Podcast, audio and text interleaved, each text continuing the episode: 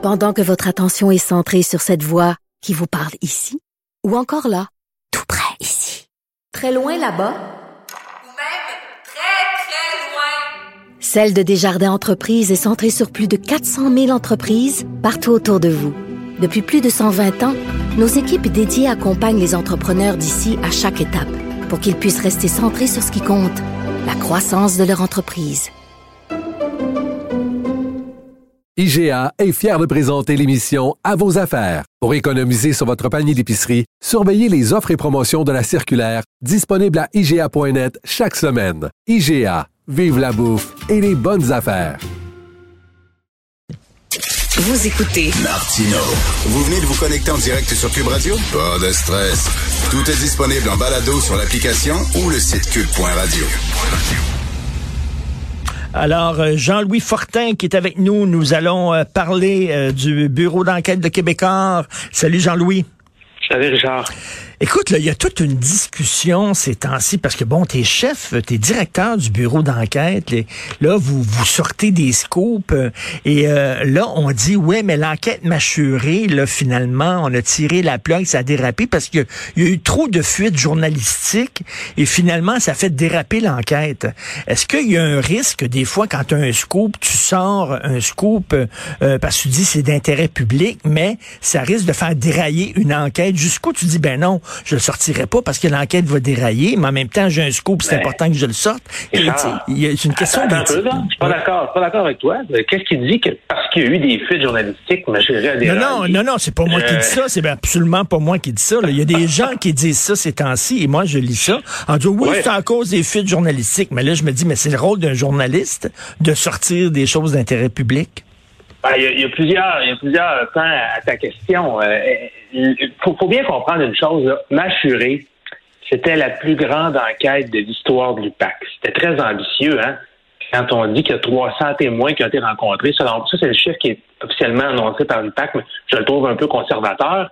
Euh, moi, je peux dire qu'il y a des, des dizaines, des centaines de milliers probablement de pages de documents qui ont été saisis des dizaines d'enquêteurs qui ont travaillé là-dessus, puis on peut penser là, que ça a coûté des millions et des millions de dollars mâchurés, parce que pour une enquête qui a duré huit ans euh, de cette ampleur-là, on est, on est dans, dans plusieurs, plusieurs millions de dollars. Bref, quand le corps de police anticorruption au Québec mmh. euh, prend pour cible le parti politique qui est au pouvoir pendant 15 ans, quand l'UPAC euh, fouille dans les conversations, les passages à la frontière, les relations de l'ancien premier ministre Jean Charest, de son argentier Marc Bibot, de la directrice du financement du Parti libéral Violette Trépanier, quand donc tout l'appareil policier se met, prend pour cible des gens qui ont, qui ont dirigé le Québec, ni plus ni moins, pendant plus d'une décennie, Richard, je pense qu'il y a un intérêt public à parler de ça. Je pense que si les gens ne veulent pas savoir qui, que, euh, ces, informations-là, il faut se mettre des œillères. Alors, alors je, hmm. pense que l'intérêt public est manifeste. Euh, ceci étant dit, euh, bon, les, les, les déboires de l'enquête mâchurée peuvent assurément s'expliquer, mais de là à dire que c'est parce que c'est parce qu'il y a eu euh, de l'information qui a été euh, apportée aux oreilles du public, que certains appellent des fuites. Je suis vraiment pas d'accord avec ça. Il y a d'autres choses qui peuvent expliquer pourquoi hier l'UPAC a annoncé qu'il fermait l'enquête après huit ans. Tout à fait. C'est un peu simpliste de dire c'est à cause des fuites journalistiques. Puis à un moment donné, c'est le rôle d'un journaliste de dire ben écoute, je trouve que ça, c'est d'intérêt public de savoir qu'il y a une enquête qui vise un ancien premier ministre. Je suis désolé, mais si ça, c'est pas d'intérêt public, qu'est-ce qu'il est? Ben exactement ça. Bon, ce qui peut expliquer les, déboires de machinerie, c'est plusieurs choses. Euh, là, on parle ici du code criminel. Ça, c'est bien important là, euh, de, spécifier. Je pense que personne, puis je t'en parlais un peu hier à chaud quand on a reçu la nouvelle de, l'abandon de machinerie. Je pense a personne au Québec qui peut nier qu'il y a eu du financement illégal. Hein? Non seulement au Parti libéral, mais aussi à l'époque au Parti québécois par l'ADQ. Ça a été démontré. Il y a eu des dizaines de témoins qui publiquement ont pris la parole pour l'affirmer. Euh, C'est-à-dire que, bon, mais les financements politiques au Québec, c'est juste permis euh, de, par des dons individuels. Donc, un, individu qui peut donner, mais pas une entreprise. Euh, et donc, on sait, on sait que le système a été euh, perverti comme ça pendant des années. Mais ça, le, financement illégal, c'est une loi électorale, c'est pas le code criminel.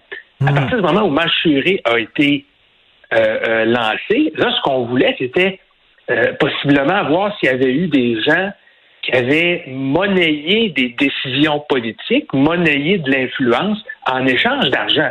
Par exemple, ben, tu me donnes ton enveloppe de 20 000 puis moi, je vais m'arranger pour que tu le contrat.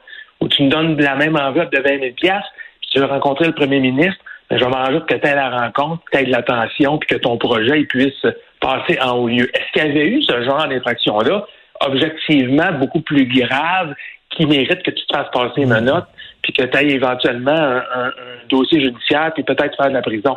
Et la réponse, après huit ans d'enquête, c'est que les policiers ont considéré qu'il n'y avait pas assez d'éléments pour se présenter devant un juge et un jury et prouver hors de tout doute ben, C'est parce que tout ça, tout ça, c'est des ententes verbales, c'est des poignées de main, c'est ben. des clins d'œil. Il n'y a rien d'écrit là-dedans. Il n'y a aucune trace ben. papier, là, tu sais. Ben, tu sais, si tu rencontres quelqu'un euh, dans, dans, tablé d'un restaurant, euh, puis là, vous parlez à voix basse, puis hey, arrange-toi donc l'année prochaine, là, ça nous prendrait 100 000 ou 150 000 de ta compagnie, puis en retour, tu sais, euh, et tu vas voir, euh, quand tu vas venir rencontrer tel ministre, euh, je vais m'arranger pour que vous soyez seul à seul, que vous puissiez discuter. Ça oui. Ça laisse pas de traces. Ça, et, c'est ce qui a été allégué par de nombreux, des dizaines de témoins dans l'enquête Machuré, entre autres. Est-ce que tu peux te présenter devant un juge pour obtenir des condamnations criminelles avec ça? Il semble que la conclusion à laquelle hmm. la police soit arrivée, c'est non. Écoute, euh, Jean-Louis, tu signes euh, deux, euh, ben, toi et ton confrère Vincent Larin, vous signez un texte justement sur l'enquête mâchurée. Et là, il y a, y a, un petit aparté que je trouve fort intéressant. L'UPAC et le sens du timing. C'est tellement bon.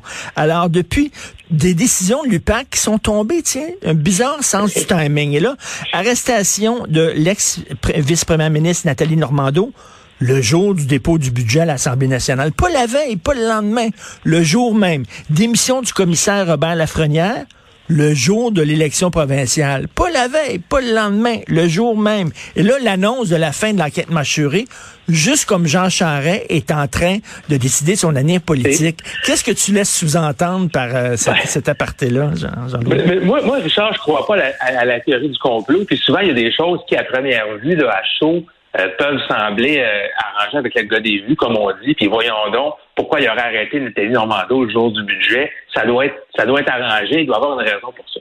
Quand on, bon, il, peut y avoir d'autres raisons aussi, mais euh, certainement, c'est, c'est rien pour faire taire les rumeurs ou pour, tu sais, ça alimente le cynisme dans la population qui déjà est très sceptique par rapport à la façon dont sont menées ces enquêtes-là.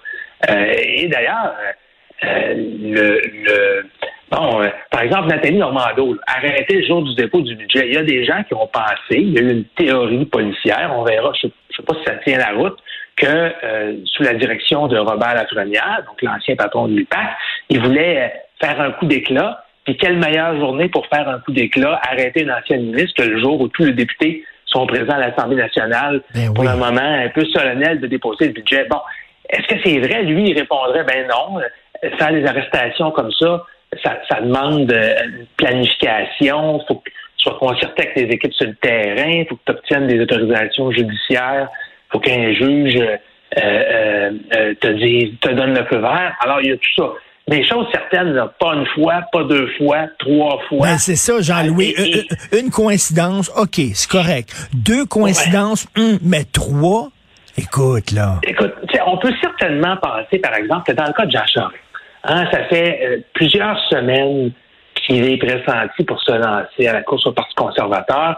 Lui-même, Jean Charest, a, déclaré hier qu'il n'était pas au courant qu'il y avait un comité indépendant au DPCP qui avait analysé la preuve dans la chérie. Il qu'il l'a appris dans le communiqué de presse. Bon. Mais c'est sûr qu'à partir du moment où le nom de Jean Charest revient, puis il y a deux semaines à l'Assemblée nationale, euh, Paul Saint-Pierre Plamondon, puis euh, euh, parce québécois, Québec solidaire, etc., s'en donner à cœur joie de, de, rappeler tout ce qu'on sait des belles années libérales. À un moment donné, je peux pas, je peux pas croire qu'il n'y avait pas un peu de pression sur le commissaire Frédéric Gaudreau pour dévoiler son jeu publiquement. Surtout que ce que j'ai appris là, euh, euh, hier, c'est que ça faisait deux ans qu'il y avait des pourparlers avec le DPCP. Il y avait eu un premier rapport qui avait été remis du fameux comité d'examen qui disait ouais pas sûr qu'on va être capable d'aller de l'avant avec des accusations. Un deuxième rapport, à un moment donné, je pense qu'il y avait une certaine pression populaire, une certaine, tu sais, l'UPAC a beau dire qu'il ne travaille pas en fonction de la joute politique. Hmm. Euh, fallait qu'il se commette, fallait à un moment donné dire, ben, soit on accuse, ou soit ben, on ferme Ben, mais tu on se souvient là, du, président de l'Assemblée nationale là, qui disait on accuse, on s'excuse. là. Effectivement, à un moment donné, à couche qu'on baptise, là, soit que tu portes des accusations, ou ben, ben là, tu peux pas laisser traîner ça pendant. Ça faisait huit ans. Là. À un moment donné, il faut que tu tires la plug. Là. Effectivement. Puis, tu sais, la, la décision qui est annoncée hier, c'est un peu hein, la fin de l'ère Lafrenière, parce que Machuré avait été hérité, euh, l'enquête commençait en 2014 quand même. Moi, je pense que, que Frédéric Gaudreau, l'actuel patron, là, et tous les tous les, les- les cadres à l'UPAC veulent passer à d'autres choses, veulent plus qu'on parle de, l'ancienne administration, puis d'une série d'enquêtes qui, ultimement, ont été, ont été décevantes, ont soit avorté avant même que les accusations soient déposées, soit en cours. C'est pas un beau... euh, c'est pas une belle feuille de route là, pour l'UPAC, somme toute, dans les cinq, six dernières années. Moi, je pense qu'ils veulent faire table rase. Mais il va falloir qu'ils démontrent qu'ils sont capables maintenant de livrer la marchandise. Puis, peut-être que ça va passer par euh, euh, des, des, des coups de filet ou des, des actions un peu plus significatives que Ben, juste des des- d'une ville qu'on connaît pas. Oui, puis découper ça en petits morceaux, en petites tranches aussi. Là, ils ont voulu avaler Oui. quelque chose. Il y avait les yeux trop plus grands que la panse, parce qu'on sait que euh, le système euh, de, de justice est comme un- une créature avec un très petit tube digestif. Puis là, on voulait manger là, la maison au complet. Là. Effectivement, puis ça, on l'a vu beaucoup dans le passé, des, des méga procès. C'est pas du tout le. le- on, on, on est on n'est pas du tout dans le même genre de crime, là, mais rappelle-toi le procès Shark, là, quand il y avait plus d'une centaine de gens qui avaient été euh, accusés et arrêtés, puis c'était trop gros pour la justice, il y avait trop de preuves, il y avait trop de documents. Puis quand on regarde ce qui est en train de se passer avec Machuré, euh, on peut, euh, bon, euh, ça, ça nous rappelle des mauvais souvenirs. mais Tu sais, quand tu arrives puis tu déposes une preuve aussi abondante, il y a des risques de s'empêtrer pendant des années avec le système judiciaire. Euh, et ça, ben, on l'a vu dans des enquêtes de l'UPAC, dans des enquêtes pour corruption récentes, à quel point c'est des volumes de preuves, des quantités euh, euh, absolument impressionnantes. Et peut-être qu'une des stratégies que l'UPAC devrait adopter, c'est comme tu dis, de viser plus petit. Ben oui. On- par exemple, on sait qu'on a un- une vingtaine ou une trentaine de bandits, de politiciens, de financiers corrompus, puis toutes les arrêter tout le monde en même temps. Pourquoi t'en prends pas un? Tu bâtis Mm. une preuve solide à son Mm. endroit.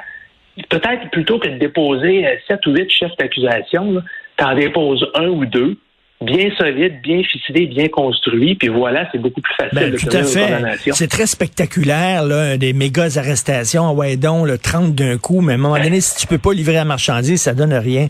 Mais bref. Jean-Louis, Jean-Louis Laballe est dans le camp des électeurs. Parce que maintenant, si Jean Charest se présente et il est effectivement chef du Parti conservateur, aux prochaines élections fédérales, on verra si les électeurs ont oublié ce qui s'est passé.